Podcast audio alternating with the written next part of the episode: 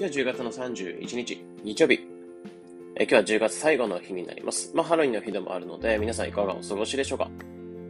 こんにちは、 DeFi 投資家の斉藤です。えこのチャンネルでは、耳でわかる仮想通貨ってのコンセプトに、普段ニュースだったりとか考え方っていうのを発信しています。で今日は日曜日ということで、まあ、この1週間まとめ、え、仮想通貨ニュースの1週間まとめというところで届けし、え、お届けしたいと思います。今週1週間通してた中で、えー、仮想通貨ニュースっていうのを人気だったものだったりとか、よく読まれたもの、あとは個人的にちょっと気になるものだったり、まあそういったものを抜粋しながら、6つのニュースっていうのを今回抜粋して話していこうと思います。まあこの1週間忙しくてちょっとあまりニュース見れなかったとか、まあ、この1週間ちょっとどんなことがあったのとか、あと復習しておきたいなって人、まあそういった方はこのニュ、えー、配信っていうのをちょっと、えー、この配信っていうのを参考にしてください。それでは早速内容の方入っていくんですけど、え今回6つのニュースっていうのを抜粋しました。えー、そこから、えー、上から1個目から話していきます。まず1つ目っていうのが、マスターカード仮想通貨ネットワークを発表か。というところにです。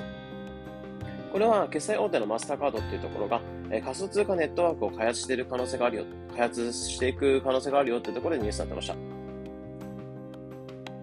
でこのニュースっていうのは、仮想通貨取引所のバックと提携して、え仮想通貨ネットワークを開発しているよというところで発表していて、まあ、支払いにおいて、決済において、暗号資産というのを使えるように進めているそうですね。なので、えー、仮想通貨取引所のバックトっていうところを通した、えー、マスターカードで支払うと、えー、バックトっていうところを通して、え仮想通貨の残高から引かれていく。なので、事実上仮想通貨支払いっていうのがマスターカードでできるようになっていく。そういったところを開発しているというところになってます。まあ、バクトっていうのは以前 Google とも協力していて、えー、Google Pay に、えー、仮想通貨決済っていうのを導入していくっていうところで、開発していくっていうところでニュースになってたんですけど、まあ、今回マスターカードもバクトと提携したって感じになってますね。まあ、今後、ビザだったりとかマスターカード、えー、アメックスだったりっていうのもこういった、えー、仮想通貨決済っていうのをどういった風に導入していくのかっていうところも注目されるってニュースになってました。で、二つ目のニュースっていうのは、またマスターカードの件になるんですけど、えマスター、えそのニュースがあった後に、後日、えマスターカードの社長、CEO が、えー、中央銀行デジタル通貨を決済導入していくことを前向きであるよというところにニュースになってました。これはマスターカードの社長っていう、えー、マイケル・ミーバッハっていう方が、えー、マスターカードの社長が CBDC、中央銀行デジタル通貨、えー、銀行で使えるデジタル通貨ってものの、えー、導入に肯定的だよっていう、前向きであるよってところで発言をしたよってところにニュースされてました。で、この社長の発言っていうところを要約していくと、まあ、デジタル通貨っていうのを使えるシステムは準備できているから、まあ、政府はいつでも導入してきていいよ。まあ、結局仮想通貨だったりとかっていうのを導入していくよりかは、デジタル通貨の導入が早いので、えー、そこを受け入れていく準備ができているよってところで、えー、発言したということでニュースとなってました。まあ、かなり前向きではあるというところで、まあ、このシステム開発だったりとかも含め、今後マスターカードの動きに注目したいというこのニュースでした。で3つ目っていうのが、えー、エコ、高速、安い、イーサリアム2.0に向け、アップグレード完了。ところ、というところのニュース。これはイーサリアム2.0。まあ、今のイーサリアム1.0とか、えー、言われてるんですけど、まあ、プルーフオブワークって形で環境に悪いとか、あとはちょっとガス代がかかったりとか、手数料がかかったりとかっていうところ問題がある運用の、運用しているイサリアムではあるんですけど、まあ、今後、えー、プルーフオブワークっていう形で、エコだったりとか、早かったりとか、安かったりとか、そういった、えー、運用に向けて、イサリアム2.0の、えー、運用に向けて、アップグレードを着々と進めているよというところのニュースでした。で、これはアップグレード何かっていうと、えアルタイルっていう、えー、レイヤー2の、レイヤー2というところで、えー、メインネットをより高速化させる、えー、補助するような役割なんですけど、そういったところのアップグレードを完了したよというところになってて、え既存のイーサリアムと今回のアップグレードのアルタイルを組み合わせることで、え今後2.0に向けたザ・マージっていうところの運用方法に向けた、えー、テストネットを開発したよというところにニュースになってました。まあ、着々とこういったイーサリアム2.0に向けた、イーサリアム、えー、イーサリアム2.0に向けた動きっていうのは着々と完了しているので、えー、今後、どのように導入されていくか。どれぐらいのスピードで開発されていくか、年内なのか、年初なのか、来年の末とかになってしまうのか、というところは注目されているというニュースになってました。次が4つ目のニュースで、えー、中東ブロックチェーン企業にリップル送金提供へ。というところのニュース。これは、えー、リップルだったりとか提供するリップル社っていうのが、えー、中東ブロックチェーン企業、えー、ピップルに対して、えー、リップルを使った送金手段、送金商品だったりっていうのを導入していくってところにニュースになってました。で、このピップルってところは国際送金企業ってところで、えー、主にアフリカ圏だったりとか、そういったところに送金を手助けしているというところの、えー、企業になってくるんですけど、そこに対して、リップルをブリッジ通貨として使った、決済手段の商品っていうのを提供していくというところでニュースされてました。でまずこのピープルっていう企業に関しては、アラブ首長国連邦に対して、えー、送金手段としてこのリップのネットを使っていくっていうところで、えー、話しているそうですね。まあ、以前にもカタールの中、えー、国立銀行だったりとか、アラブの首長国連邦だったりとか、そういったところにリップルのネットっていうのを提供されているところではあるので、リップルを使った経済圏っていうのはどんどん広がっていく。そこもどんどん楽しみだなというところを思いました。で、5つ目のニュースっていうのが、えー、カザフスタン、マイニングの電力使用量を100メガワットに制限。新施設は、えー、1メガワットまで。というところのニュース。これはカザフスカザフスタンがマイニングのでで使われる電気の使用量っていうのを制限していくよっていうところにニュースがありました。で、その電力使用量っていうのが2年間かけて、え国全体で100メガワットに抑える動きっていうところに契約してて、カザフスタンはマイニングにおいて世界2位のシェアっていうのを誇ってるので、かなり電力使用量っていうのが、まあえー、カザフスタンで電力使用量っていうのは多いっていうところなんですよね。なので、マイニングに使われる電気使用量っていうのが多いので、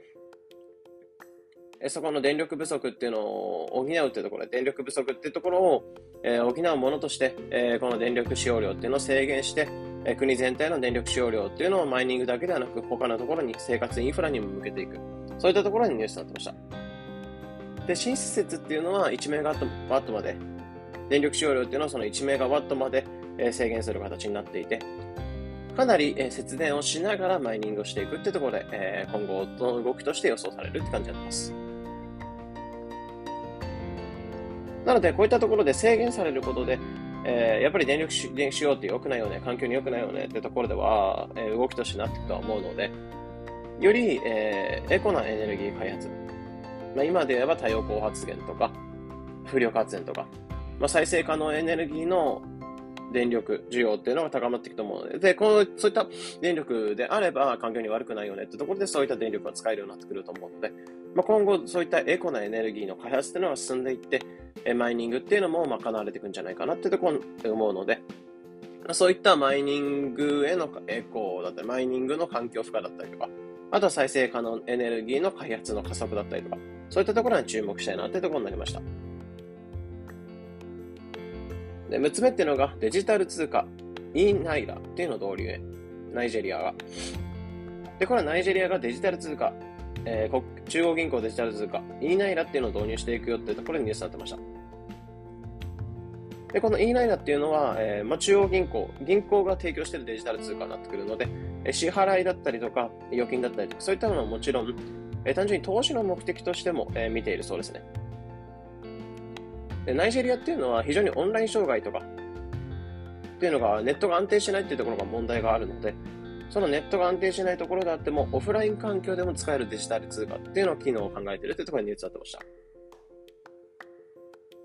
なので、オフラインで使える、デジタル通貨ってところでネットワークをつなぐってところなんですけど、単純にそのオフラインで使えるという点で、どのような技術を導入していくのかなっていうところは世界中から注目されてるっていうところですね。まあ、かなり注目したいというところでした。というところで、今回6つのニュースっていうのを抜粋してたところはあるんですけど、総括としては、単純に今週は IT 業界において大きな週だった。まあ、Facebook が社名をメタに変えたっていうところで、メタバースに、メタバースグにかなり力を入れてるなってところは感じてるんですけど、やっぱり個人的に気になったってところは、今回、え抜粋したように、決済会社の今後の動きだったりとか、あとはイーサリアムの運用の変化だったりとか、そういったところに注目したいなっていうふうに思いましたね。まず決済会社の動きに関しては、マスターカードだったりとか、ビザだったりとか、アメックスあたりっていうのは仮想通貨決済をどのように進めていくかっていうところが見どころだなっていうところを思ってて。まあ、これまでビザが NFT 購入してたりとか、マスターカードとかビザが仮想通貨ネットワークを開発してるってところだったりとか、あとはアメックスだったりとかマスターカードが、え、仮想通貨とかデジタル通貨に肯定的な発言をしてるところだったりとか、ってところが今まで動きとしてあって、これが2、3ヶ月単位で進んでるんですよね。なので、かなり速いスピードで開発っていうのは進めてきてるので、年内とか年初あたりには、また新しいニュースが出てくるんじゃないかなとは思うので、え非常に目が離せないなってところを思いますね。なので、ここも注目したいってところと、あとはイーサレムの運用の変化。さっき言ったように、プルーフオブワークからプルーフオブステーク。まあ、エコだったりとか高速な運用に向けて、今、アップグレードを進めてるってところなんですけど、このプルーフオブステークの運用になることで、まあ、マイニングを必要とせずエコになってくれたりとか、高速な PC とかもいらずに安く効率的な運用になっていくってところ。なので、今現在イーサリアムで動いているイーサリアム基盤の NFT だとか、DeFi のサービスっていうのは、よりエコで早く早く、早く安くなっていくと思うので、かなりユーザーとしても手数料が安くなったりとか、まあ、早く使われたりとかっていうメリットは多いので、まあ、かなり開発開発点を進んでくれると、そのイーサリアム基盤のサービスっていうのは伸びてくるんじゃないかなってところは思うので、今のうちに資金を入れておくとか、なんかサービスの様子を見ていくとか、っていうのは、まあ、今からでも全然できるかなってところは考えられるので、まあ、そこのアップグレードの様子とかっていうのも注目したいなってところになりますね。まあ、こういった2点ってところは注目したいなってところの、えー、総括としてありますね。まあ、あとはイーサリアムが単純に最高値を更新したりとかっていうニュースもあったりしちゃうんですけど、やっぱりこの決済会社の動きとか、イーサリアムの運用の変化っていうのはかなり注目したいなっていう週ではありました。